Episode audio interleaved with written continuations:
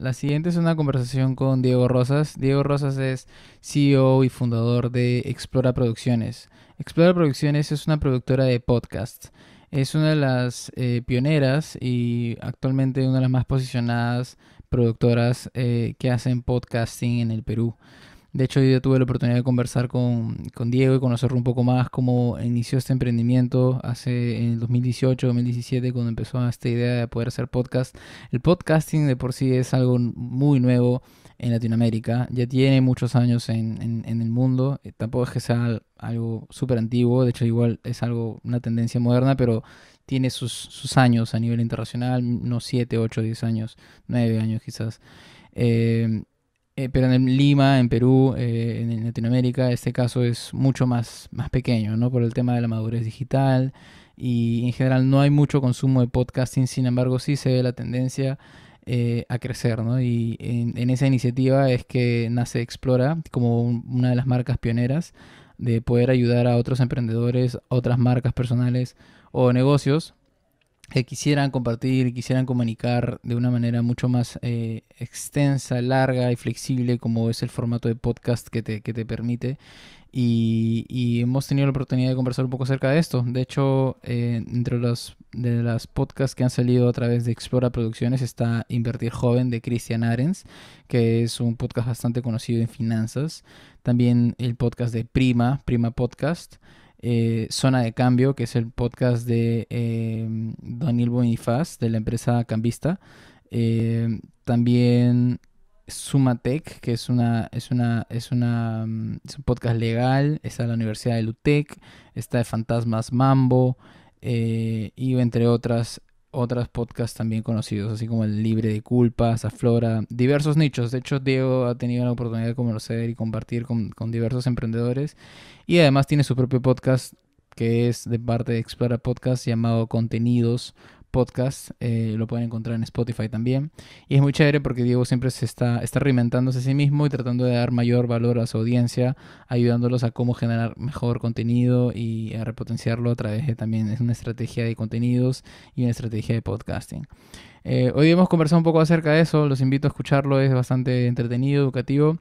Y Diego también es un muy buen tipo, en verdad bastante este, sencillo y, y humilde a la hora de explicarme un poco cómo es que él ha aprendido todo esta por su cuenta. Ha sido un emprendedor tal cual, autodidacta y aprendió mucho de él. Muchas gracias Diego, eh, les recomiendo ver el capítulo. que no se olviden de suscribirse si les gustó el like y activar la campanita. Muchas gracias.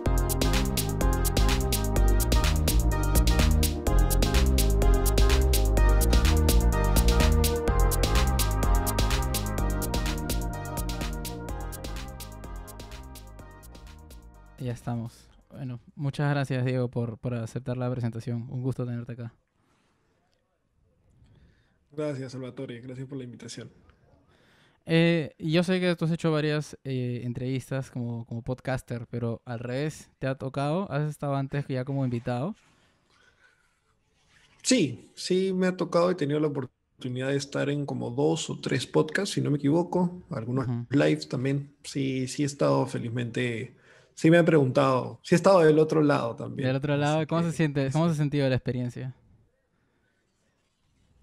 Un poco más relajado de todas maneras, porque cuando tú eres el que tiene que hacer las preguntas, tienes muchas más preocupaciones en, la cabeza, ¿no? Cuando te hacen las preguntas es simplemente responder y, ver más o menos. No te tienes que preocupar de guiar la conversación, como cuando eres el, el podcaster, ¿no? Claro, claro. Solo eh, estás tú ahí, bueno, depende del otro lo que te diga y tú estás ahí para responder, básicamente. Correcto, sí, sí, sí. Es otra, es otra presión que es mucho más, más liviana. Te entiendo. Cuéntame un poco para, para empezar y dar contexto, ¿cómo es que nace eh, Explora Producciones? Me, me gustaría saber cómo es que nace este emprendimiento ¿Cómo es que a ti se te ocurre empezar a emprender también de por sí, no? No sé si era tu primer emprendimiento también. Bueno, em, aquí como la pregunta son dos partes. Entonces, vayamos primero con lo del emprendimiento en general y de ahí toquemos el, cómo nace Explora en sí. O sea, yo en mi vida en general eh, tengo muchas referencias de lo que es el emprendimiento. Mis dos padres, eh, lo puedo decir, yo nunca los he visto trabajando en una empresa. Siempre los he, o sea, a mi madre, a mi mamá, la he visto con su agencia de viajes y a mi viejo con su consultora. Entonces, cada uno ha sabido manejar su, o desde que tengo uso de razón, definitivamente ellos antes, más jóvenes, han trabajado en empresas y todo, pero hablo sobre mi perspectiva. Entonces, como que cuando ya tienes esa referencia, no te es tan fácil cuando ponte, empiezas tus primeras prácticas en la universidad, yo estudié administración, cuando entras a un trabajo se te complica el hecho de ver que tienes un horario establecido, que no puedes tomar, o sea, sobre todo cuando estás en un nivel recién de entrada, de practicante o, o, de analista, ¿no? Junior, no, esa libertad de tomar algunas decisiones o flexibilidad y todo eso, que yo sí la veía en mis, en mis papás, ¿no? En mis viejos. Entonces, ya estás con un maestro porque, por ejemplo, yo veía que si algo pasaba con algún familiar mío o alguna emergencia o yo mismo en el colegio, etcétera, sabía que ellos iban, lo iban a poder hacer, se iban a poder acomodar, ¿no? Entonces, esa flexibilidad uno ya la tiene de referencia. Entonces, yo siempre tuve esa, como que esa, ese perfilamiento hacia el emprendimiento, ¿no? Porque no tuve otra referencia.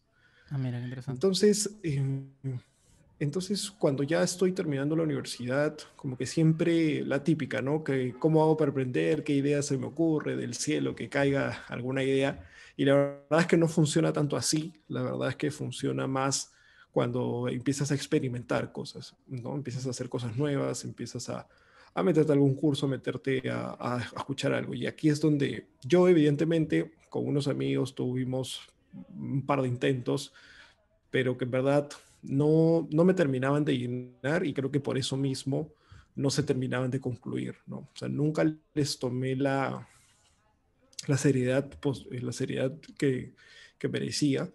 Entonces tuve un par de proyectos, pero que no, no llegaron a, a, buen puerto, o sea, seguía dependiendo de mi trabajo, nunca, nunca llegaron a ser lo que es, por ejemplo, Explora ahorita. Entonces se podría decir que no es que tuve emprendimientos antes, porque nunca los formalicé ni nada, sino quedaron más en idea, ¿no? Uh -huh. Faltó mucha ejecución, que ese es un segundo punto muy... Uh -huh. Uh -huh. Se, eh, la ejecución es un punto muy importante y clave a la hora de, de, emprender, ¿no? Porque la idea, si no se ejecuta, se queda en idea y no, no, no genera nada. Entonces, volviendo a, ya yendo hacia lo de Explora, yo empiezo a escuchar podcasts alrededor del 2018 y los descubro. Y acá es cuando yo digo que siempre experimenten, ¿no? Eso era un, un, tipo de contenido nuevo que yo nunca, yo ni siquiera conocía. Yo es más, yo tengo celular Apple uh -huh. y siempre veía el aplicativo porque te viene nativamente, o sea, viene incorporado, pero no tenía ni idea de qué era. Habré entrado un par de veces y haber dicho, ¿para qué quiero escuchar radio? Qué aburrido, o sea, prefiero ver un video, pues, ¿no? Prefiero YouTube YouTube, prefiero Netflix, ¿qué, ¿qué, es eso? O sea, no, no me interesa. Y así un día hasta que le doy una oportunidad y, y, yo justo en ese momento trabajaba en un área comercial en una empresa y me interesaba desarrollar mis capacidades de venta. No era vendedor, no, yo no, no, era vendedor en lo absoluto, pero como que siempre me llamó la atención también, ¿no? Ese, es un, ese mm. perfil, por ejemplo, es el que yo tengo en Explora ahora, más, más de comercial. Más comercial, claro. Uh -huh. Entonces dije, mira, si quieres, eh, si quieres emprender, una, un skill, una habilidad clave es la venta. Entonces, busqué un podcast de venta y me encantó, me fascinó, me fascinó el formato, sentí que me estaban dando clases totalmente gratis, para mí eran clases de venta absolutamente gratis, uh -huh. y me puse a pensar en ese momento de por qué no hay, eh, o sea, obviamente hice un primer escaneo y vi si es que existían podcasts peruanos, ¿no? O sea, en lo que iba entendiendo que era un podcast, Dije, ¿qué, qué, o sea, si existían y me di cuenta que no. Y evidentemente yo podría escuchar podcasts de otros países, pero si yo los quería aplicar acá, es un poco más complicado porque no es la misma realidad. Puedo ca uh -huh. capturar algunos aprendizajes, etc. Entonces dije, ¿por qué no hay este tipo de contenido acá? Sí, definitivamente hay gente que sabe de estos temas, ¿no? Yo no soy un experto en ventas, pero alguien debe haber que sabe de ventas, alguien debe haber que ya tiene más experiencia emprendiendo, de marketing, etc. Entonces, digo, ya, a ver, lo primero, eh, ese fue un pensamiento que tuve. Después dije, yo siempre tenía afinidad por crear contenido, pero muy artesanalmente, ¿no? Incluso con mi socio actual, bueno, justo, justo, con mi socio actual, eh, hace unos años también en uno de estos proyectos que te digo, queríamos hacer un canal de fútbol. Para esto, yo sí sé de fútbol, pero tampoco no soy tan fanático de fútbol. Era simplemente por la, ¿cómo se dice? La monería, como se, suele decir, de, de, grabar algo. O sea, yo ni siquiera era como que sé de fútbol, pero tampoco no soy, no soy un especialista, ni siquiera me mantengo tan al día, sino soy más histórico, pero ya bueno, ese es otro tema. Entonces, nos juntamos con unos amigos, empezamos a grabar Evidentemente el proyecto se cayó porque primero éramos amigos del colegio, entonces no había tanta seriedad. Y segundo, eh, no fuimos muy constantes, ¿no? Y como éramos muchos, era difícil coordinar las grabaciones, no teníamos el equipo, en fin, N cosas que llevaron a que el proyecto fase, caiga, pero no, ahí nos dimos cuenta con este amigo, con Joao, que es mi socio acá en, en Explora y es amigo mío del colegio, que entre los dos sí había buena dinámica, ¿no? Como que él se encargaba más de la parte técnica, si lo queremos llamar así, edición, eh, cómo producirlo, y yo me encargaba un poquito más de la parte de estructura del episodio, de un poquito más marquetera también. Entonces, en ese momento como que dijimos, oye, acá podría ser a futuro. Entonces... ¿Qué año estamos ahí? ¿En 2018 todavía? 2017, fines de 2017, inicios de 2018. Todo esto fue justo antes del Mundial. Por eso esa fiebre del fútbol que empezaron, ahí salieron un montón de programas de fútbol de internet. Nosotros íbamos a hacer uno de esos, pero bueno, no, no llegó a, a buen puerto. A concretarse. Pero la cosa es que, o sea, sí grabamos, así tuvimos algunos videos, pero no, o sea, el proyecto no, no, no avanzó, ¿no? entonces, pero a mí sí me gustaba esa, experiencia de grabar cosas, subirlas, verlas, cómo funcionaba, cómo funcionaban los views, los likes, esas cosas como que me gustaba, ¿no? O sea, podía pasarme horas eh, incluso intentando editar, porque yo de edición hasta el día de hoy no sé prácticamente nada. Cada día sí un poquito más, pero no es lo mío. O sea, yo no edito podcast, así que puede sonar irónico, pero yo no edito podcast para nada. Entonces, tenía ese, ese gusto, ¿no? Entonces ya adelantamos de nuevo en la línea de tiempo, vamos allá a fines del 2018, un año después prácticamente, que estoy con, ya con, con la idea de los podcasts, inicio de 2019, eh, me meto más a escuchar podcasts y digo, ya, voy a hacer yo mi podcast. Porque me, gusta esto, me pareció más fácil, porque dije es más fácil porque es solo audio, entonces no, no debe ser tan complicado, esto, que lo otro. No es tanto como un video llevé un curso, llevé un curso de podcasting, de cómo hacer tu podcast. Eh, aprendí a hacerlo de manera muy artesanal, pero llegué con la primera barrera, que era la edición. Como les digo, yo hasta el día de hoy no tengo ni idea de cómo se edita, o sea, cómo se edita bien, ¿no? Claro. Y dije, ya, acá tengo un problema, ¿cómo lo soluciono?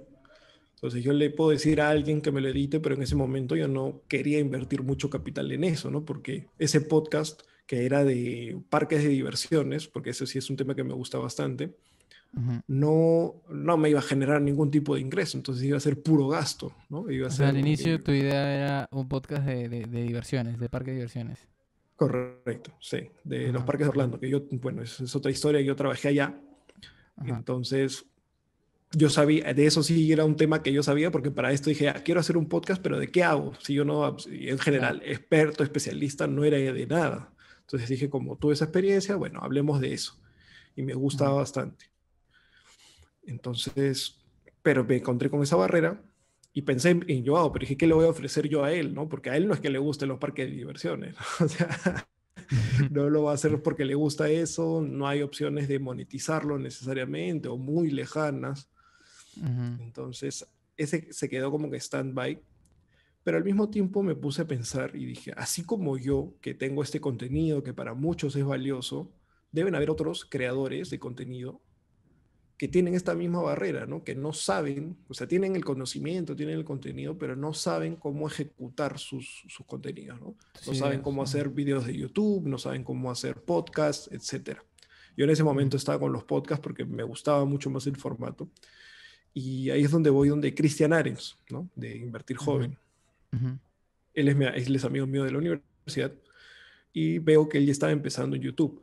Lo más gracioso es que Cristian ahorita ya tiene más de 200 mil suscriptores en YouTube. Cuando yo me acerqué a él tenía 2 mil.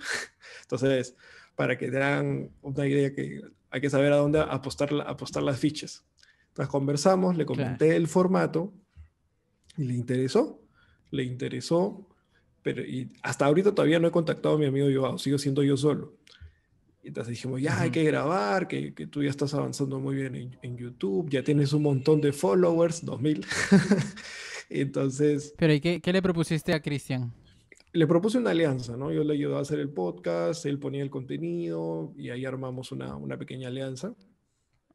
Mm, okay, y, okay. Y, pero de nuevo llegué al, grabamos, yo incluso me compré un micrófono, ya me metí un poco más a leer, a investigar más del podcast, ¿no? Como ya lo que, lo que ya sé ahora. Uh -huh.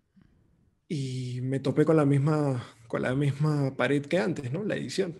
Y aquí sí es donde ya llego donde, donde yo hago, ¿no? Y le digo, oye, mira, Cristian, ajá, Cristian es su primer proyecto, pero yo estoy seguro que hay muchísimos creadores, marcas, empresas, que están interesados en hacer este contenido o aún no lo conocen, pero les va a interesar porque en ese entonces estaba hablando de septiembre de 2019, los podcasts no sonaban acá en Perú todavía, eran muy pocos, habían, muy pero muy pocos, y yo le dije, esta vaina se viene con fuerza. Entonces él de una no lo dudó y me dio la fe y me dijo, ya vamos. Y como todo emprendimiento empezamos obviamente desde cero, ¿no? Empezamos con Christian y poco a poco empezamos a tener más propuestas, eh, nuestros primeros clientes que fueron marcas personales, que nos dieron la fe desde el arranque, algunos amigos, algunos amigos de amigos, etcétera. Y nada, así es como, como empezó a explorar hasta lo, hasta lo que es hoy. Ya, bueno, es un camino que ya va a ser casi dos años, un camino bastante ya, bueno, no sé si largo, pero, pero que ha sido bastante bonito, ¿no? Entonces, más o menos esa, como es un podcast, me tomo la libertad de hacer la historia larga, pero sí, esa es, esa es la historia de, de Explora, si lo queremos llamar así. Claro, qué chévere, qué chévere. Y en, en, el camino, cuando, cuando te topaste con las partes más difíciles de, por ejemplo, cómo, cómo voy a hacer para monetizar a eh, los podcasts, ¿cuáles eran las, las, dudas que más grandes tenías, además de la, de la parte de la edición que la resolviste con Joao? O sea, lo que yo intenté hacer desde siempre, y es lo que hago con mis clientes, es ofrecerles los beneficios del podcast, más que la monetización en sí. Yo el podcast uh -huh. no lo veo como una herramienta de moneda, o sea, no lo veo como un producto, ¿no? Como que, ¿sabes qué? Yo voy a hacer el podcast. Y ese era el error que tenía antes y que muchos creadores tienen. Bueno, no error, pero es una manera distinta de la que yo lo veo, ¿no? Entonces, un mindset, ¿no? Yo el mindset que tengo del podcast es una herramienta. Entonces, el podcast me permite distintas cosas como marca, ¿no? Por ejemplo, yo en mi podcast contenidos lo que más valoro es la oportunidad de sentarme a conversar con creadores de contenidos que muchos son del perfil del cliente que yo tengo. Entonces, mm. no todo, no es que me voy a sentar a prospectar, ¿no? No, no es así, pero converso, me conocen, ya saben quién soy, saben cómo pienso y tengo una buena mm. conversación. Entonces, ese es un beneficio. No es plata, no es que en podcast me da plata, pero me da otro tipo de beneficio. Para otras marcas puede ser afianzar eh, con su comunidad, ¿no? Tienes una comunidad y el podcast lo escuchan, les parece interesante y te van conociendo, es, es eh, reconocimiento. Entonces alguien va a recomendar tu podcast, te va a recomendar a ti, si, ya vendes otros servicios les va a interesar porque ya van a generar esa confianza que no la genera un post de Instagram, me dejo entender. Un claro, post claro, claro. pauteado esa... no te genera esa confianza. Entonces, más, lo que yo siempre humano. hago es eso. Entonces, el principal reto al inicio, que yo no soy de marketing, como te comenté, yo venía de comercial, que no es lo mismo de marketing, es, es otra cosa. Uh -huh. Lo que me costó fue eso, ¿no? Entender cuáles eran los beneficios del podcast más allá de la monetización. Evidentemente hay podcasts que monetizan, muchos quieren monetizar sus podcasts, pero ah, desde el inicio es, es un tanto complicado, ¿no? Como, como todos sabemos, ¿no? Que la, o sea, la, la, monetización más directa, ¿cuál es? Es que alguien venga y pague publicidad, publicidad, en tu podcast o que YouTube te pague, pero ni siquiera es que YouTube te pague millones, ¿no? No te paga claro. mucho. Tendría que tener entonces, millones de visitas. Entonces yo lo que decía, acá hay valor, o sea, en el contenido hay bastante valor. No puede ser que, que eso no tenga un valor monetario para alguien, ¿no? o sea, que alguien no diga, ¿sabes qué? Esto en verdad sí me esté sirviendo, que no sea ningún, o sea, no puede ser que el contenido solamente se equipare a que tenga que transformarse en dinero, sino que hay claro. otro tipo de, de, de, beneficios. Entonces era entender eso y saber cómo para mí y para, para mis clientes ahora, que entiendan que ese es eh, un valor mayor, a veces, muchas veces, a que el de la monetización directa, porque supongamos que tú ahorita me estás entrevistando y mañana me ofreces un servicio que si yo sí necesito, eh, supongamos que ya, ¿cuánto podrías haber ganado por este video en YouTube a que yo cierre un contrato contigo? Es mucho mayor, es mucho un dinero mucho más grande. Entonces, hay beneficios que, que, que, no son en el momento, que no son los centavos que te da YouTube por vista, pero que puede ser por otro lado, ¿no? Entonces, esa es la idea, ¿no? Eso, fue un reto. Hay, varias formas de, encontrar ese beneficio, ¿no? De hecho, una de las, de las más interesantes que comentas es justamente esta, esta interacción humana, ¿no? De, dependiendo de qué, ofrezcas como marca, la oportunidad de, relacionarte con quizás personas que son similares a ti, ¿no? Este, por ejemplo, tal cual, en mi caso, eh, que entrevisto a gente bastante abierta, de, músicos, a emprendedores, este, de pronto amigos que no veía hace tiempo me han escrito y que no me seguían a mí, no sabían que yo estaba emprendiendo, me dijeron, oye, te he visto en el canal de Era Digital, de, Diego Raceto. Este, me dijo, te vi ahí, oye, qué chévere verte tu vida. Y qué, qué, loco, ¿no? Porque en verdad él ni siquiera sabía que yo estaba emprendiendo o haciendo mi canal. Él me conoció por, por, por, por otro canal, ¿no? Que es esa, esa, ese valor intangible que comentas. Sí, sí, sí, eso es lo que justo conversaba hace poco en el podcast, nuestro podcast en contenidos con mitocondria, o sea, tuve la oportunidad de, entrevistar a mitocondria gracias a, incluso de generar una relación, porque yo ya hablaba con ella desde antes de entrevistarla, o sea, todo ha sido gracias al, a los podcasts, a Explore en general. Mm. Eh, hablábamos de esto que es la moneda social, ¿no? O sea, muchas veces gracias a, a, que tú generas contenido, no, no solamente podcast, sino otros tipos de contenidos, pero yo creo que en el podcast es más fuerte. Esto de la moneda social, ¿no? Que ya las personas te empiezan a, a guardar un espacio en su directorio mental, ¿no? Es como, oye, mm. ah, Diego es el, el, de los podcasts, tal persona es tal. ¿Por qué? Porque hacemos contenido que llega a más gente y que ven que, que sí sabemos de lo que hablamos. Entonces, creo que ese es un beneficio mucho mayor. Y tengo varios clientes que, mira, no tienen muchas descargas que digamos, pero aún así, o sea, no tienen, no son influencers, si lo queremos llamar así, ¿no? A eso me refiero. o sea, sí, sí tienen descargas, obviamente, pero lo que voy es que no es que tengan mil, cientos de miles de descargas. Entonces, pero me han dicho, oye, ¿verdad? Esto me ha ayudado a conseguir más clientes. Y eso es lo que importa finalmente, ¿no? O sea, finalmente lo que importa es, es, es ganar de esa forma, ¿no? No necesariamente por el, que, porque el podcast alguien venga y te lo publicite. Es, más, es mucho más que eso. ¿Qué otras formas tienes aparte de la, de la publicidad de poder monetizar un podcast? Mira, la primera es si generas, si generas un servicio adicional, ¿no? Como te decía, si tú de repente, supongamos que no eres un emprendedor, pero si estás empezando a generar contenido, lo que puedes hacer si hablas, no sé, pues de finanzas personales, son talleres, asesorías, ¿no? Entonces, esa es una manera. La otra manera que no sea por publicidad automática son estos programas de suscriptores. Hay varios hostings, hay varias plataformas como Patreon. Ahora ha salido una exclusiva ah, para podcasters que se llama Mumbler, que es para que los podcasters empiecen a monetizar desde el momento uno, ¿no? Generando contenido exclusivo. O sea, tú generas podcasts que solo los pueden escuchar personas pagando. Que se suscriben. Que se suscriben. Entonces, esa es otra manera, ¿no? Si que quieres monetizar el podcast directamente, pero es, son suscripciones.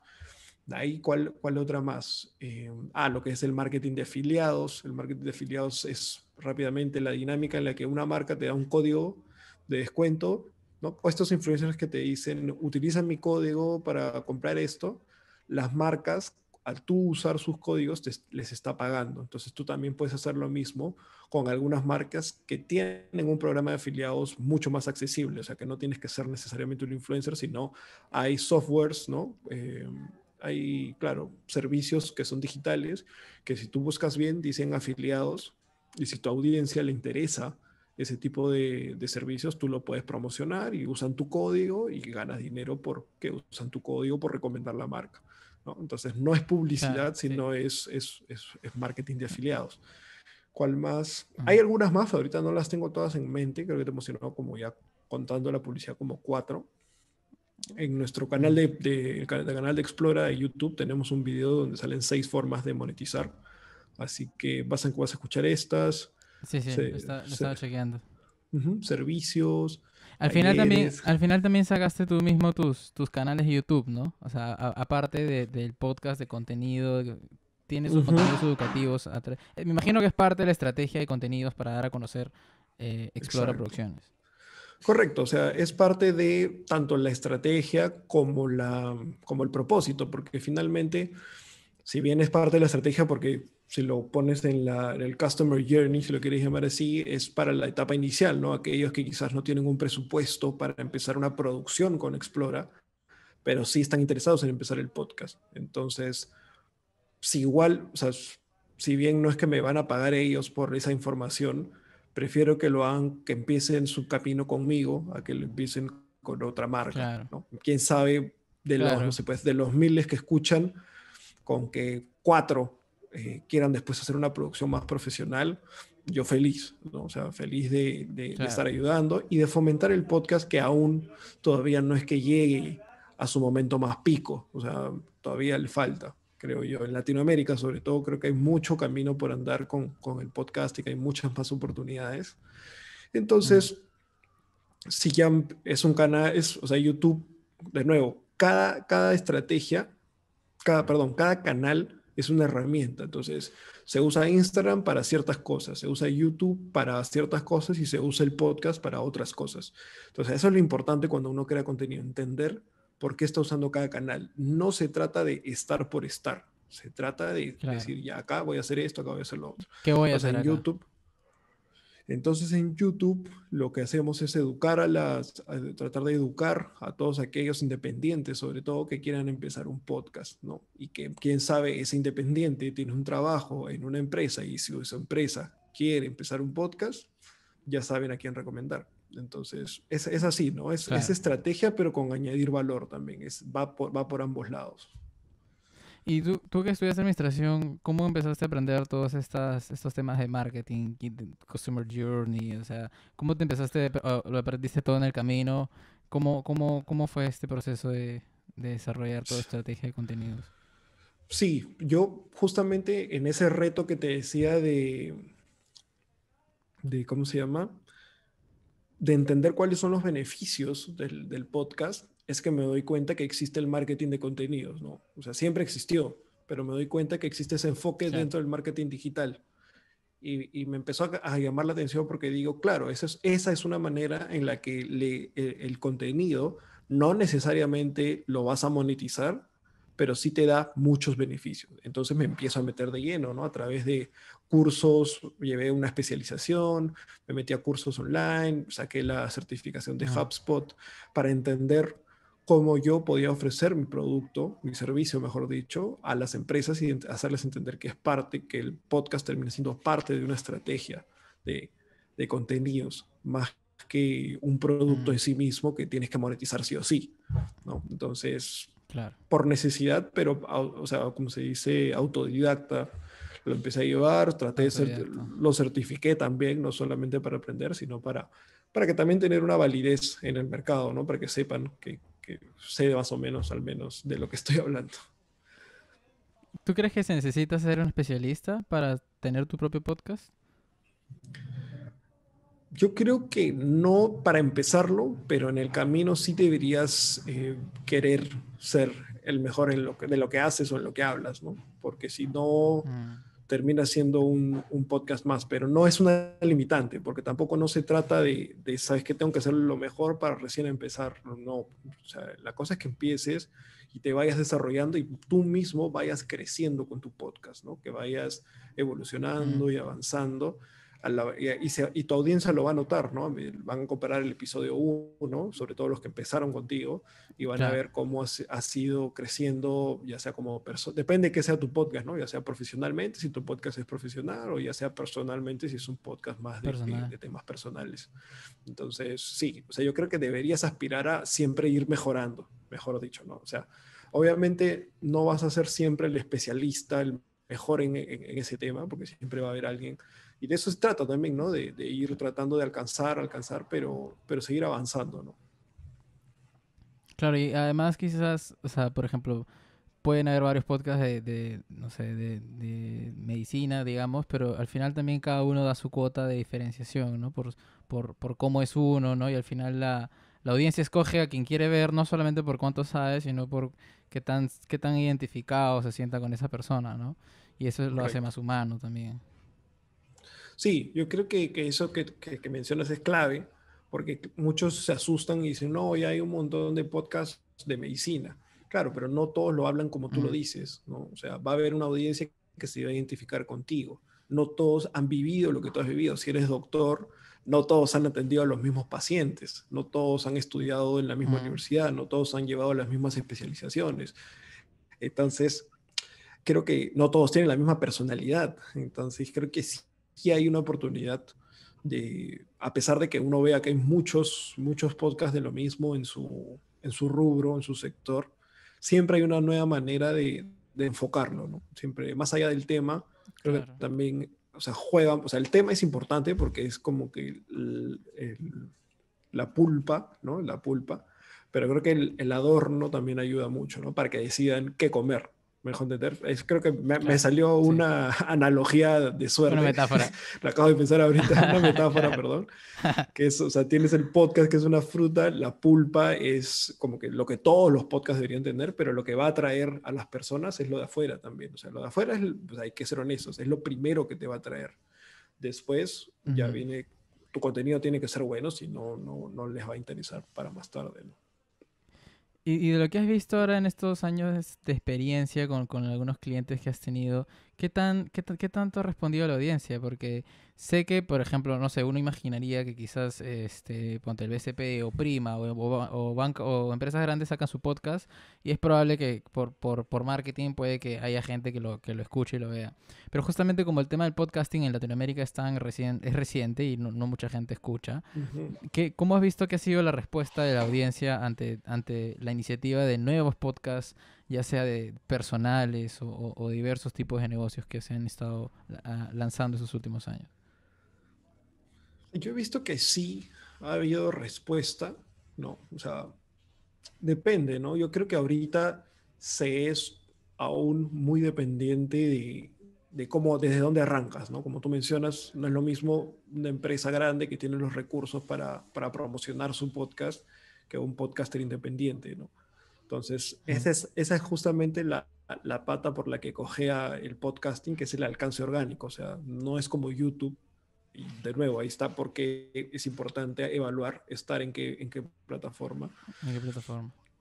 Porque YouTube sí tiene mucho mayor alcance orgánico si sabes lo que, lo que estás haciendo.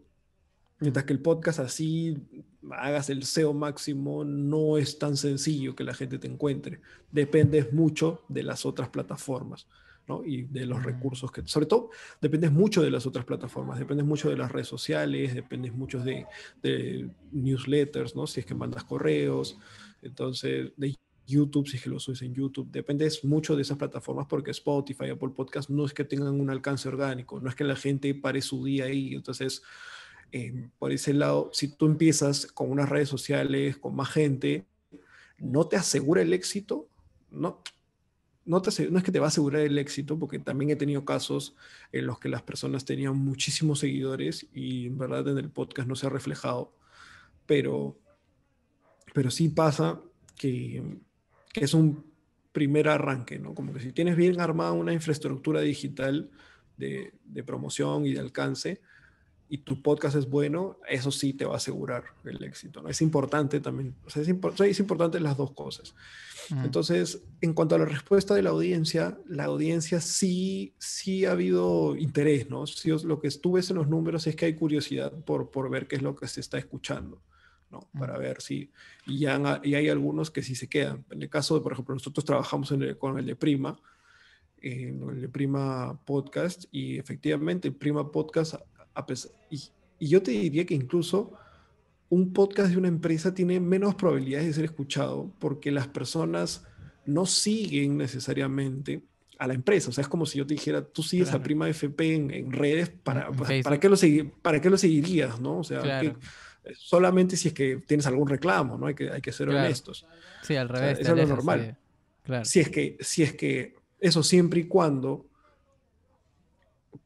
la empresa no esté generando ningún contenido de valor, pero en el caso de Prima ellos sí lo están haciendo. O sea, ahorita ya están empezando a dar más charlas, están con el podcast, están con algunos videos de YouTube. Entonces, tú solo lo seguirías si es que realmente te da un valor. Entonces, en el caso de Prima, Prima, a pesar de que es una empresa grande, la, como tú dices, ¿no? La primera reacción es no, no, ¿para qué? O sea, solo me van a vender. Ese es tu primer pensamiento Prima ha posicionado, o sea, ahorita en, negocios está, tiene un puesto en la categoría de negocios, ha estado en el ranking de los top 200 de Spotify Perú. Entonces, eso se debe a que han sabido utilizar sus recursos de alcance, pero el podcast, tratando de guardar la, humildad, ha estado bien trabajado, ¿no? Porque si no, no generaría interés, la gente no seguiría escuchando el podcast. Entonces, eso es clave entender, ¿no? Entender que a pesar de ser una empresa grande, la cual la gente no necesariamente va a escuchar tu podcast porque eres prima, o sea, eso no es, o sea, es más probable que escuchen la de un influencer que el de prima, o sea, así, así, funciona. Pero a pesar de eso, la gente sí ha visto un valor en lo que prima está comunicando, lo que se está comunicando, les ha gustado el podcast, entonces el proyecto sigue y, tiene varios episodios, ¿no? Porque está pensado en la, en la audiencia. Entonces sí hay esa curiosidad, esa primera curiosidad, la gente sí quiere empezar a escuchar podcast, pero de nuevo, el, el, medio no tiene mucho alcance orgánico, entonces es un poco más complicado. Por eso la importancia de culturizar y de mm. aparecer en todos los lugares que se pueda, de estar en YouTube, etcétera. De acompañarlo con otras redes sociales también. para poder fomentar más, ¿no? Claro, claro. Y estaba también viendo que has, tenido algunas, eh, algunos clientes de diversos sectores. Eh, y eso es bien chévere porque es como que el podcast justamente da esa, esa, ese espacio como para, para, para que aparezcan emprendedores, temas de negocio, hasta temas de, de, coaching, temas de nutrición, podcast de fútbol. Es, es bien abierto, ¿cierto? Y no, no sé si tú has visto qué tanta, este, cómo, cómo son los, los nichos más grandes eh, de, de, ahorita, en, en, en dónde se está distribuyendo la mayoría de podcasts en el Perú. Actualmente, y creo que es más que nada por la coyuntura, los de noticias, evidentemente, ¿no? Tenemos bastantes de, o sea, los podcasts como La Encerrona, ¿no? Liderando el, liderando el tema de, liderando en temas de noticias. Pero La Encerrona está en otros lados, o está, está en Instagram, sí, pero ¿está en otros lados también La Encerrona? Claro, La Encerrona está empezó en Evox, en, en Spotify, también está en YouTube. Spotify.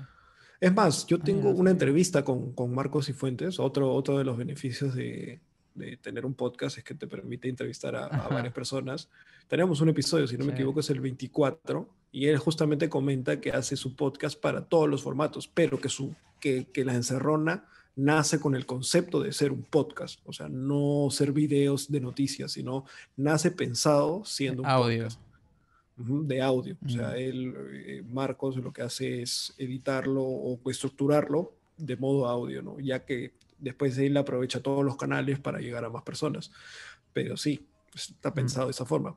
Pero regresando a tu pregunta de, de los nichos, otro nicho que que no estoy tan seguro si es orgánico o es porque Spotify los está fomentando porque son sus propios podcasts, es el de la astrología. Cuando ves el ranking están en primeros lugares temas de astrología, pero, pero, pero creo que es Spotify el que está con el algoritmo promocionando sus podcasts, no lo sé. Quiero, quiero pensar que es así. Interesante. ¿eh? Pero otro, otro también es el podcast Hablando Huevadas, que ese es un podcast... yo, es un podcast de ocio, evidentemente, entretenimiento, ocio, que, es, que, que, sí tiene varios episodios entretenidos, yo sí lo he escuchado, pero es una conversación, es, algo más ligero, es algo mucho más ligero.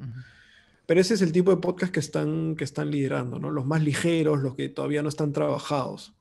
Porque, pero si tú te vas a Estados Unidos, te vas a otros lados, los podcasts son mucho más trabajados, son, son producciones casi de cine, pero en audio, ¿no? Entonces, ah, por eso digo, lo primero es empezar. Entonces creo que, que, estamos empezando, está, está avanzando, pero lo que nosotros buscamos justamente es tratar de que haya más podcasts con al menos una estructura básica, pero que sean más ordenados, ¿no? Que no sean simples conversaciones, sino que, que se note que hay, que hay un trabajo detrás. Entonces, ¿Qué otros rubros buenos?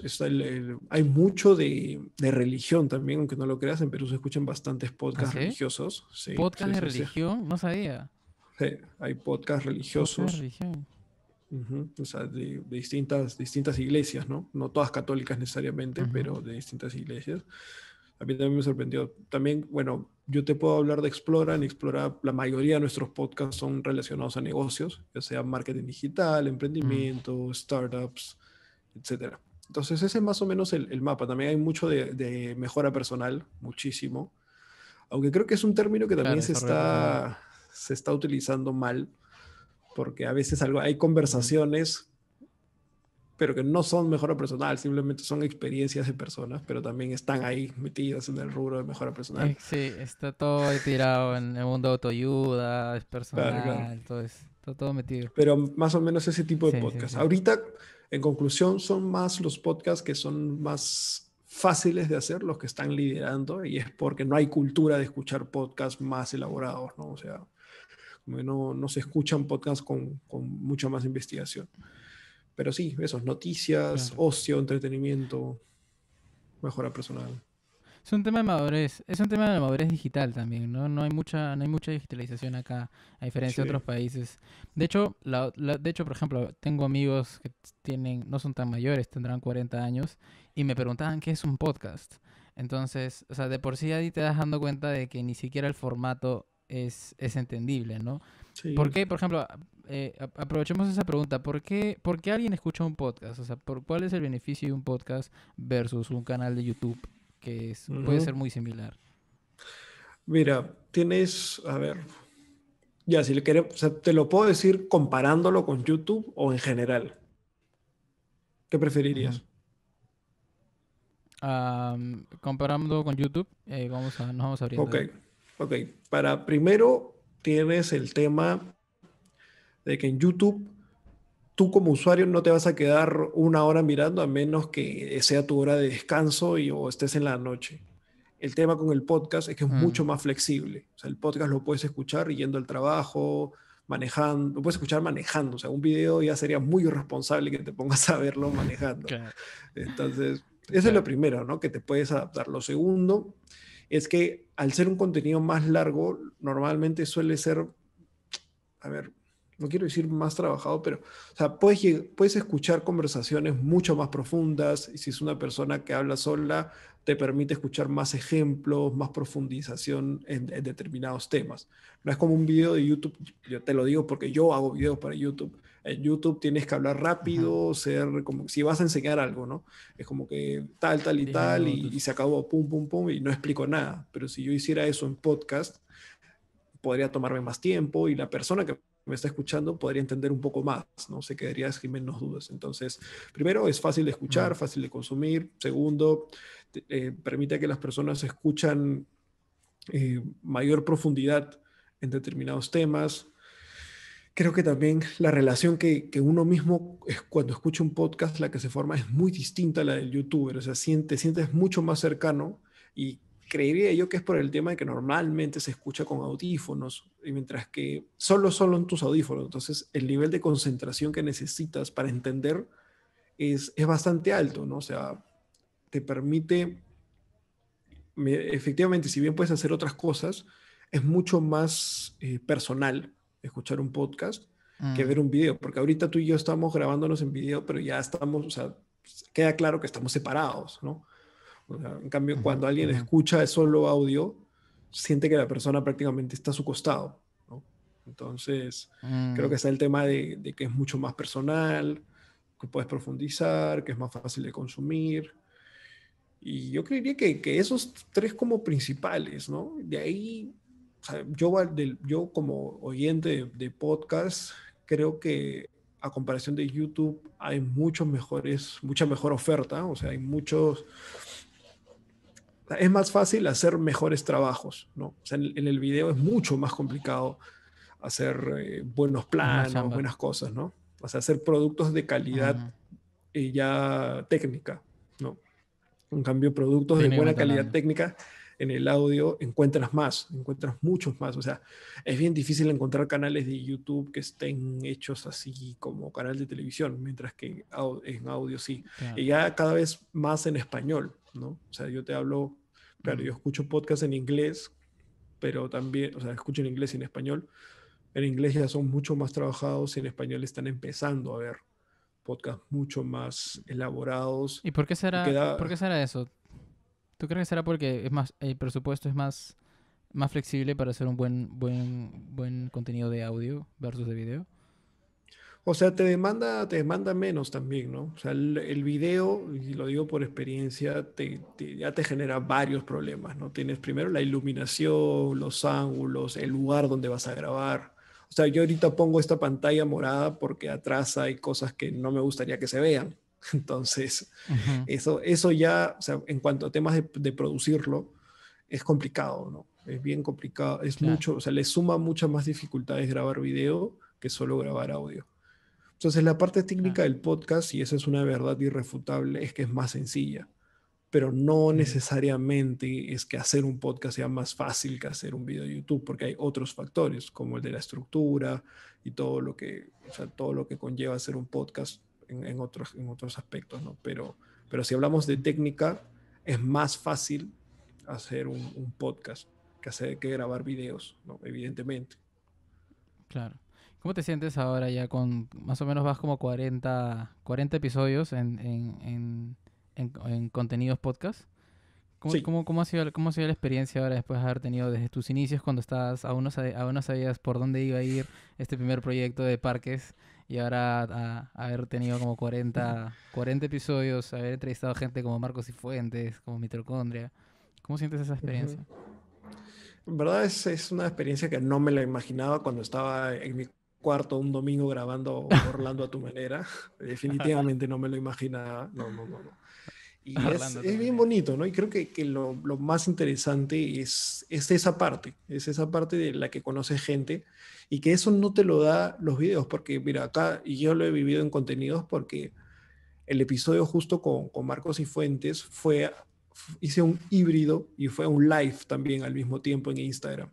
Entonces, lamentablemente, al grabar ese episodio, es como que empezó el live, acabó el live y nunca más hablé con Marco hasta que salió el episodio, se lo compartí y se acabó.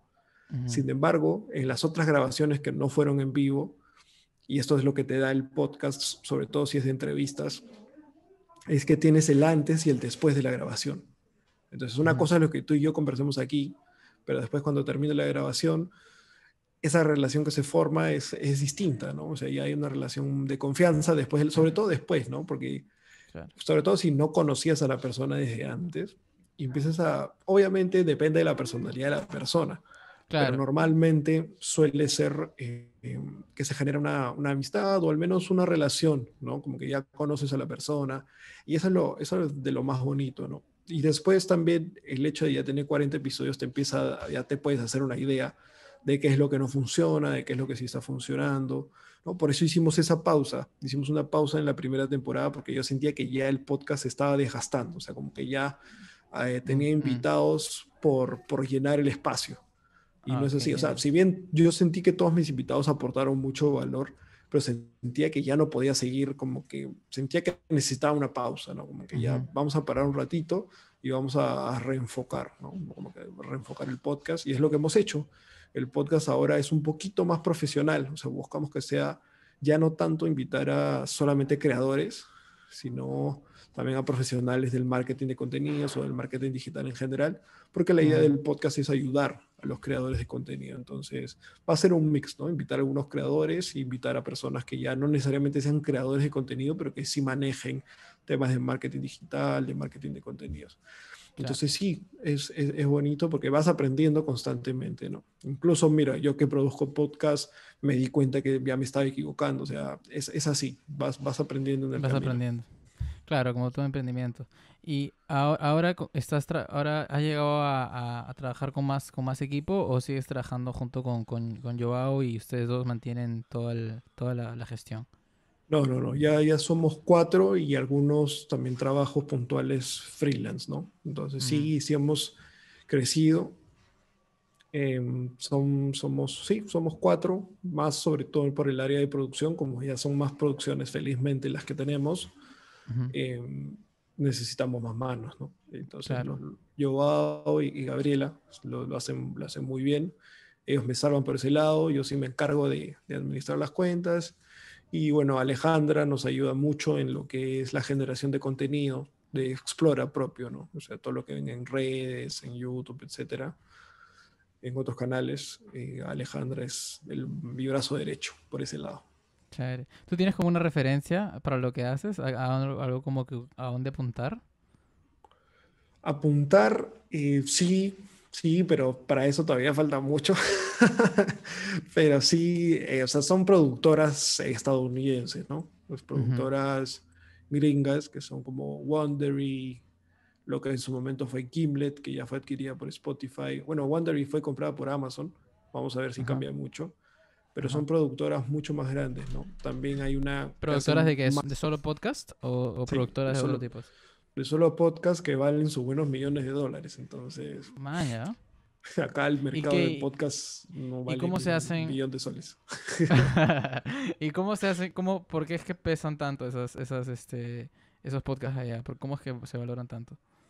O sea, se valoran principalmente por ellos sí, es el negocio, es que el negocio de podcast allá es muy parecido a un negocio, no sé, pues tipo Netflix, ¿no? O sea, que, que es porque la gente, o sea, es mucho más masivo. O sea, hay que tener en cuenta también que en Estados Unidos son 300 millones de personas las que están allá. Tienes un alto índice de penetración del podcast de la gente, o sea, ¿cuánto era? Más o menos el, el 30% de la población o más, no, ahí sí me estoy equivocando, no sé si me estoy equivocando en, la cifra, pero el, o sea, un alto índice de personas por lo menos ha escuchado un podcast el mes anterior, pero era, no me acuerdo, creo que 30, no, creo que era 70%, ahorita no tengo el número en la cabeza, pero era, era altísimo, de ahí el valor que generan los podcasts, ahí hay mucha mayor inversión en publicidad en podcast, o sea, las empresas sí invierten en, en podcasts que les gustan y, las personas. Hace poco el, show de Joe Rogan fue comprado por 250 millones de dólares, si no me equivoco.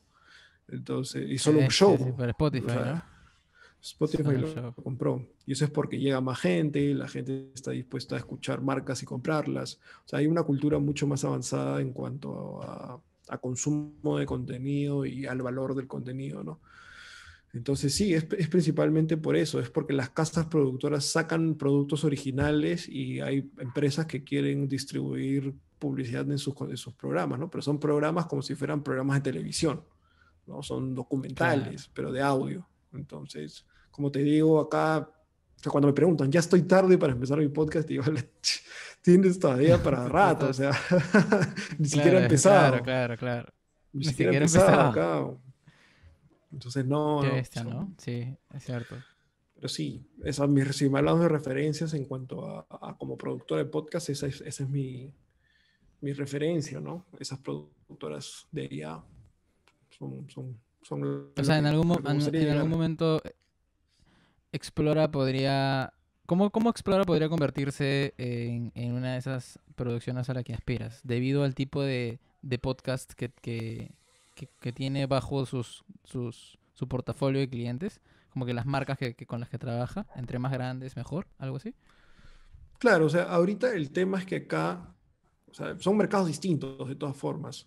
O sea, ya hablamos del, del mercado del podcasting. Aquí, en, ni siquiera del podcasting, de los contenidos en general, las marcas no, y no invierten mucho en, en publicidad a través de contenidos. O sea, podemos escuchar de algunos influencers, pero si te pones a contar son contados con las manos, los que las marcas les pagan por, por publicidad. Entonces, partiendo de ese, de ese tipo de mindset de las marcas en el que siguen apostando por la publicidad tradicional, de, de poner tu, tu, cartel gigante, de solamente estar en, ¿cómo se llama?, en la televisión, cosa que ya, o sea, sí, es que también, y eso también está, es que es, es, el huevo y la gallina, ¿no? O sea, ahorita la gente está mucho más metido en, saliendo un poco de, nuestra, al menos de la mía, de mi, de mi zona de confort, la mayoría de personas sigue viendo más tele, sigue viendo, escuchando más radio.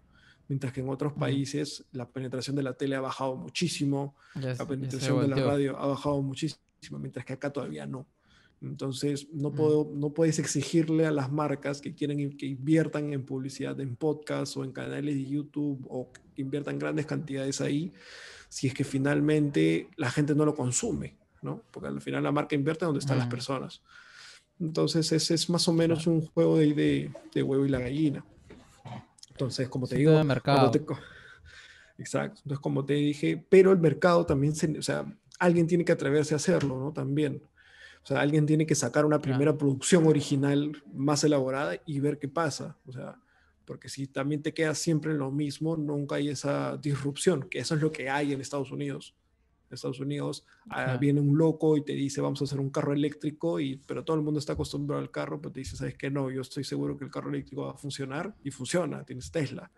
Entonces, ser el pionero ahí ser el pionero. Igual con, pues si lo llevamos a los podcasts, Gimlet hizo lo mismo. Dijo, voy a empezar mi podcast, voy a grabar un podcast en el que digo cómo va creciendo mi empresa. Ese, ese, podcast se llama Startup, que es un podcast en el que el fundador de Gimlet cuenta cómo empieza, o sea, va grabando mientras está haciendo su, su, su, startup. O sea, ni siquiera era una empresa ya formada y él dice, ya, vamos a empezar ahora la idea y va, se va grabando él mismo, va grabando partes de sus reuniones con impresionistas y todo. Sí, es, bien chévere.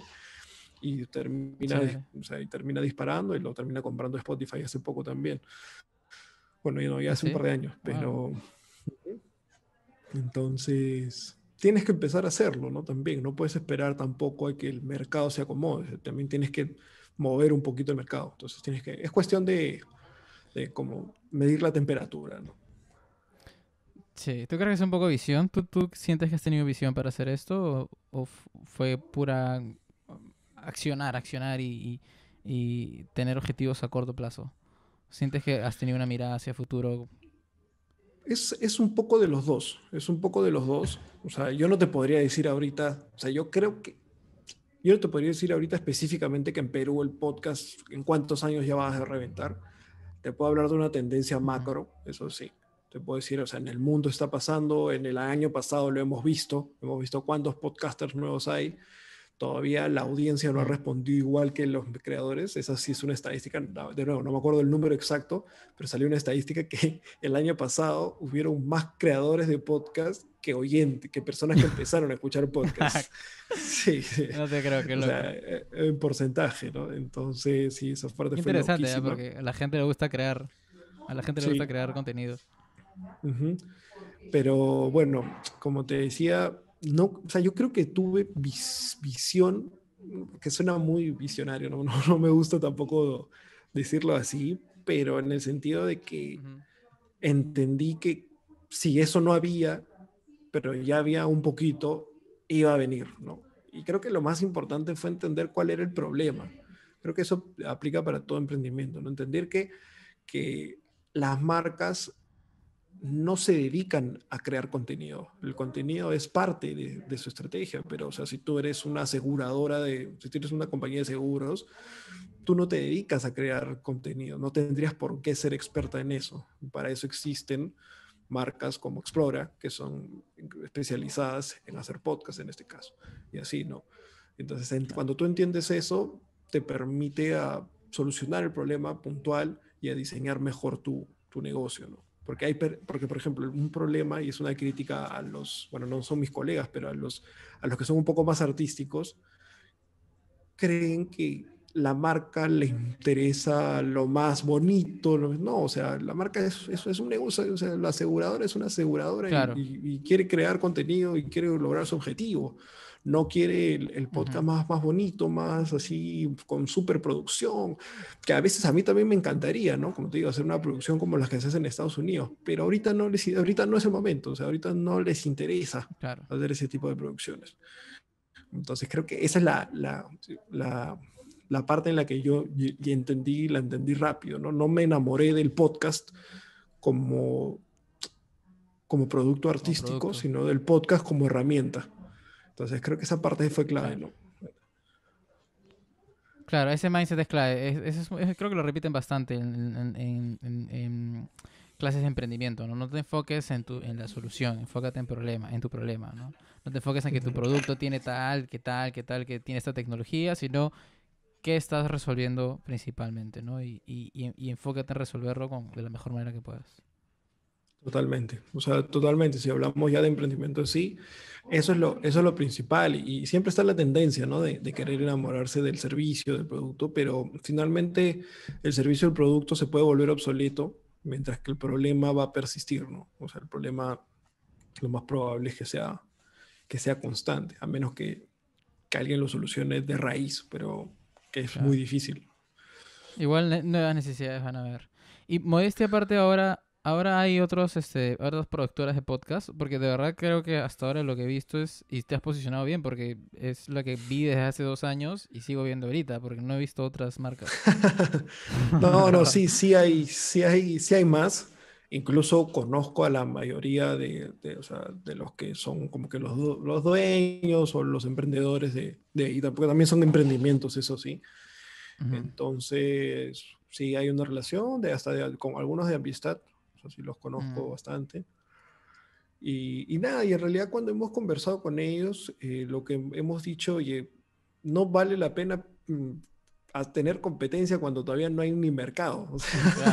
claro, como te decía, ¿no? O sea, no se escucha mucho podcast, no hay mucha gente interesada en hacer podcasts, o sea, profesionales. ¿Para qué, no, o sea, ¿para qué hacer competencia? Mejor conversemos, busquemos de, de fomentar este tema, de que salga adelante y bueno, ahí veremos, ¿no? Pero esa es la actitud que tenemos. Pero, por ejemplo, algo que yo sí le dije a mi socio desde el día uno, desde hace dos años, nosotros nos tenemos que posicionar como los que más saben de podcast. Y creo que, que eso, o sea, ese fue el mindset de nuevo, el mindset desde que no teníamos, desde que ni siquiera se había distribuido Invertir Joven. que fue nuestro primer podcast. Desde antes de eso, yo dije, nosotros tenemos que posicionarnos como los que más sabemos de podcast en el Perú. Y bueno, ese es el mindset que tenemos ahora. Creería que lo estamos logrando, eso espero. Ah, y, esa es la, la, mentalidad que seguimos teniendo hasta ahorita, ¿no? Eh, pues eso ya como un objetivo de negocio, ¿no? Claro. Y está chévere esa actitud de no, no pelear cuando, cuando todavía no hay, no hay cómo, cómo, cómo dividir la torta, pues, ¿no? La idea es que la torta crezca y si la torta crece, ahí la dividimos para todos, ¿no? Claro, pues no, no te vas a pelear por una torta que no existe, pues. claro. no tiene mucho sentido. Incentivando un poco a la gente que nos escuche o en general esta pregunta abierta, ¿tú crees que es, es una, buena, es una buena iniciativa que alguien como marca personal o como, empresa eh, lance su podcast? ¿Está en el momento para hacerlo? Eh, ¿Crees que todos deberían hacerlo? ¿Qué uno debería preguntarse para apostar a abrir su podcast? Sí, eso sí me lo han preguntado antes y mi respuesta es no creo que todos deberían hacerlo, pero sí creo que todos pueden hacerlo que es diferente. no creo que todos tienen que, es como cuando te preguntas si todos tienen que emprender, no, sino todos pueden sí, pero no todos deben, no, no es un deber. Mm. Entonces, yo creo que sí pueden todos hacerlo y por qué sí fomentaría que lo consideren. Porque también, así como trae beneficios al que escucha, trae beneficios al que lo hace, ¿no? Trae el tema de que te vas posicionando, todo lo que hemos conversado, te vas posicionando como un, o sea, si hablas de un tema nicho, si sobre todo si es profesional, te ayuda a posicionarte en ese sector, en ese rubro. Después, em, el networking, o sea, ahorita tú y yo ya nos conocemos y mañana más tarde eh, hay alguna relación comercial o, de amical, ya nos conocemos, ya no tienes que hacer una, ya no tienes que escribir en frío para, para, para otra cosa. Yo cómo estás. tampoco te tengo que escribir. Ajá. O sea, ya no, ya no hay una, una, una, venta en frío, ¿no? Entonces es una gran herramienta para eso. Luego puedes crear una comunidad ¿no? Puedes tener unas personas que, les guste, que te sigan, que, confíen en ti. Creo que esa es la palabra clave también. El podcast genera mucha más confianza que un video de YouTube, que un post en Instagram, que un reel, que un reel o que un TikTok. O sea, genera muchísima más confianza. Porque estás escuchando a una persona hablar media hora sobre un tema. Mm. Evidentemente algo tiene que saber, ¿no? No, no va a ponerse a hablar si no sabe nada. Claro, claro. Una persona con nombre también, ¿no? Que es, es, lo que no pasa normalmente en las marcas. En las marcas solo ves la marca, es como que, ah, está hablando prima. Pero ahora se muestra la persona, ¿no? Soy tal de prima, es como que ya hay una persona a la cual quiero dirigirme, ¿no? Y eso humaniza en la marca también. Claro, o sea, por ejemplo, en el caso de, de Prima son varios speakers que cambian por, por, por episodio, pero te das, o sea, hablan de parte de la marca y te das cuenta cuál es la intención de la marca para contigo como audiencia, ¿no? O sea, porque este podcast es abierto, no es que solo es para sus clientes. Entonces, te das cuenta que hay un genuino interés por ayudar. El podcast está enfocado en mejora personal y profesional. Entonces, eh, tienes tips de finanzas, como tienes tips de proactividad, de productividad. Entonces, eh, puedes generar esa imagen de marca, ¿no? Puedes volverte una marca, ya seas, ya seas emprendedor, o sea, marca personal o de negocio, da igual. Eh, puedes transmitir tus valores ya mucho más, sin necesidad de dar el servicio o el producto, ya transmites tus valores a través de, este medio de comunicación. O sea, las personas ya ven cuáles son tus valores por lo que estás diciendo, por la manera en la que lo dices. Entonces, sí tiene muchos beneficios. De nuevo, no creo que todos deban, pero sí creo que todos pueden. Como te mencionaba, en la parte técnica, y yo lo digo, yo soy una productora y muchos van a decir, pero ¿por qué dices eso? Que tu negocio. Yo lo digo, o sea, lo puedes empezar desde hasta prácticamente gratis hoy en día. Entonces, si lo quieres empezar, empiézalo. Evidentemente, no va a ser lo mismo que una producción mucho mayor, que para eso ya está Explora, pero mm. si lo quieres empezar desde cero, quieres probar, es un, es un, es un medio digital que lo puedes empezar a bajo costo, con poco riesgo, ¿no? No es como, o sea, en YouTube ya necesitas una cámara, entonces, o sea, con tu celular es muy complicado grabar para YouTube porque por lo que pesan los... Yo lo he intentado, yo he intentado grabar YouTube con mi cámara. Olvídalo. es, es, mucho más complicado grabar video, pero si solo vas a hacer La edición también es mucho más difícil. O sea, para empezarlo, puedes empezarlo solo. Ya si quieres llevarlo a otro nivel, ya mi recomendación es apoyarte, ¿no? Apoyarte en alguien que ya sepa más del tema y te pueda orientar pero para empezarlo puedes empezarlo solo. Entonces, sí, sí, sí, yo creo que... Quería, quería saber tu, tu, perspectiva en base, justo hace un rato hablaste de uno de mis podcasters favoritos, que es este Joe Rogan.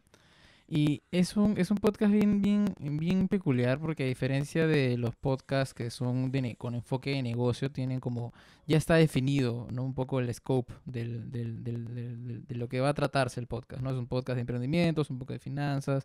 Eh, en cambio el podcast de, de, Rogan es, es bien peculiar, es bien, no sé si tiene formato, simplemente yo lo he escuchado decir, yo me grabo conversando con gente y ya, ¿me entiendes?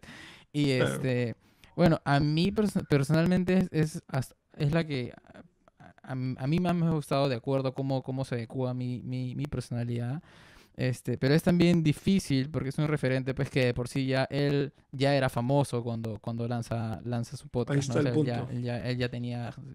Ahí está el punto, ¿no? Este, ¿Qué opinas sobre eso? O sea, ¿Qué opinas sobre ese formato? No sé si hay más gente que hace, hace este, este tipo de iniciativas como la, así medio abiertas como la, como la de Joe Rogan.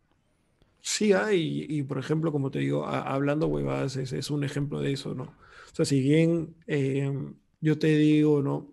Y eso, que hablando huevadas también tiene, ahora ya tiene un poquito más de estructura, porque tiene, o sea, todo mm. lo que tú ves en un show si bien yo, claro, yo Rogan te dice, yo, lo, yo grabo mis conversaciones, pero tiene todo un equipo detrás, ¿no? Que le busca a quién, que trabajan un poco las preguntas, ¿no? O sea, tampoco no es tan, tan cierto que sea todo de cero, ¿no? O sea, tiene un equipo que le corta los clips, ¿no? Si, lo, si, lo, ves en YouTube. O sea, sí. Ah, sí, sí, pero tú, tú, tú, crees que él vaya con, un, con un, una, una, idea de preguntas? O sea, parece que luego realmente fluye ahí con la gente. O sea, he visto gente llorar ahí en su, en su show de la nada. O sea, es como que es bien, fuerte. Ah, eso es lo que me gusta. O sea, desde el momento en el que decides a quién invitar, ya estás de cierto modo estructurando tu podcast, ¿no? Desde que, porque ya le estás dando mm. un enfoque, ¿no? Como que sabes que yo invito esto. Si bien puedes tener invitados variados, pero finalmente sabes, o sea, te puedes hacer tú mismo la pregunta, ¿no? ¿Por qué escuchas el podcast de Joe Rogan? Eso es lo que, lo la razón por la que tú escuchas, mm. él y su equipo ya la pensaron desde antes. Es como que yo quiero que la gente me escuche por eso, ¿no?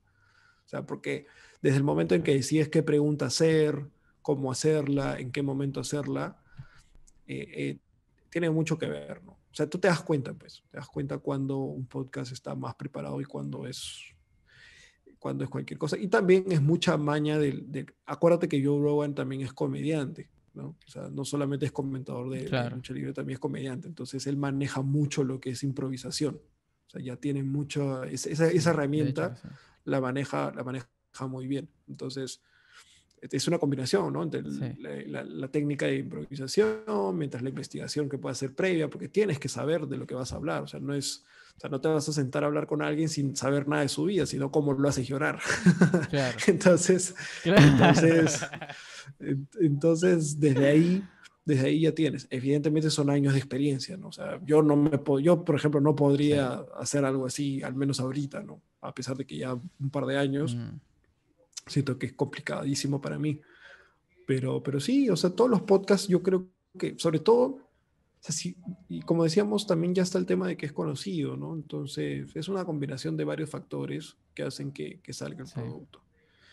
Entonces, trayéndolo acá a, a, Perú, el caso de, de Hablando Huevas, ¿por qué ha sido tan exitoso? Porque de nuevo, también son, los dos son comediantes, ya manejan los recursos de saber improvisar en el momento pero obviamente ellos van con los chistes pensados, o sea, no todo es improvisación, ya saben qué van a decir, cuándo lo van a decir.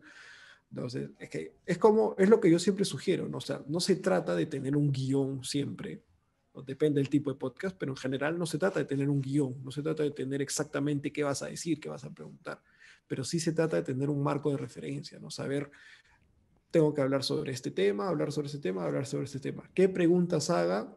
probablemente van a ir fluyendo en el, en el momento. Pero sé qué segmentos tengo, sé más o menos cómo voy a llevar la conversación, sé qué cosa le quiero preguntar a la persona. O sea, no empiezas de cero, no te sientas como una persona y punto. Y eso es otro factor, es otro factor importante cuando tienes un podcast de entrevistas, es entender por qué quieres invitar a la persona a tu podcast. O sea, no se trata de invitar a alguien porque es famoso, se trata de invitar a alguien, o sea, no es suficiente esa razón y no, te asegura nada no te asegura nada, o sea, no te asegura que la gente te vaya a escuchar, porque al final la gente está yendo a tu podcast, no está yendo al podcast de la otra persona. Entonces, es importante entender, yo quiero a esta persona acá porque quiero, no sé, pues tú me invitaste a mí porque quieres hablar de podcasting específicamente y yo sé que, y nosotros no es que seamos lo más, o sea, no es que tengamos suscriptores a montones, ¿no? O sea, Nada que ver, o sea, si no, tú nos has invitado por el valor que podemos aportar hablando de podcasting. Entonces, igual Joe Rogan, igual los demás, ¿no? Hablan de determinados temas, hablan de determinadas cosas porque saben que eso les va a generar un valor. Entonces, así, así es como funciona, como suele funcionar. Monstruo, chévere. Me, me, ha, me ha servido bastante porque estoy en ese camino. Está acá. Em, te iba a preguntar, em, al inicio me comentaste algo de que eh, emprendiste por esta idea de tener esta flexibilidad. Hoy en día te encuentras en ese, en esa, en ese tipo de, trabajo que te gusta, que te gustaría tener. Es, ¿Tienes ese tipo de, de, trabajo que estás construyendo, esa flexibilidad, ese tipo de forma que te gustaría vivir? Sí, yo diría que sí. Sí, de todas maneras hay que, hay que trabajar, ¿no? No es que no trabajo. o sea, es, es, flexibilidad, de nuevo. O sea, yo creo que la, flexibilidad no se trata de que no trabajes y que haya, estoy echado en mi cama, no, es al contrario. Trabajo bastante, estoy bastante rato trabajando, pero si quiero puedo irme un día, a, a menos que tenga reuniones, pero si quiero puedo viajar y seguir manejando algunas cosas de lejos, previa organización, previa esto. O sea, a lo que voy es, no de, es una flexibilidad responsable, ¿no? Como que libertad, pero responsable, no libertinaje de que, ah, ya dejo todo tirado y me voy cuando quiero, no. Es como que, obviamente, si me voy a ir de viaje, tengo que organizar, dejar los pendientes, etcétera, pero no tengo que pedir permiso a nadie. Eso me dejo entender. No es que tengo que pedir, no es, como... no es que tengo que pedir vacaciones. o sea, claro, claro. No es ese estrés, o sea, yo también he trabajado en, empresas, ¿no? no es el estrés de, uy, ¿cómo le digo a mi jefe que me quiere ir de vacaciones de tal fecha a tal fecha? Voy a ir ahorrando mi... Mm. No, ¿me entiendes? Obviamente, siempre con la responsabilidad del caso, que no vas a dejar tirado todo, y es imposible, porque también está el tema en el emprendimiento de que si tú, o sea, la empresa va a avanzar lo que tú trabajes, ¿me entiendes? Por eso te digo que es con responsabilidad. Depende de ti, depende de ti. Depende de ti, o sea, depende de ti. Si, si, tú chambeas, vas a lograr resultados. Si no chambeas, bacán, descansa todo lo que quieras, pero no vas a conseguir nada.